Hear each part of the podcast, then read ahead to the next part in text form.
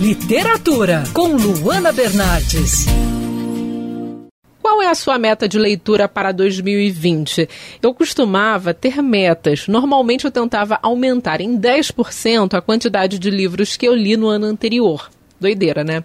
Em 2019, quando o mês de dezembro chegou, eu senti que seria meio que impossível ler a quantidade de livros que eu estipulei como meta no início do ano. E esse incômodo de não atingir uma meta me acompanhou sim ao longo do último mês do ano. Mas aí eu decidi ver a lista das minhas leituras e essa cobrança simplesmente passou. Os livros que me acompanharam em 2019 foram enriquecedores e eu não poderia desejar algo melhor. Que importa ler 5, 10 ou 100 livros em um ano? Cada pessoa tem uma vida diferente, um ritmo diferente, problemas diferentes. Portanto, para que a cobrança? A leitura está aí para ser prazerosa e não uma obrigação.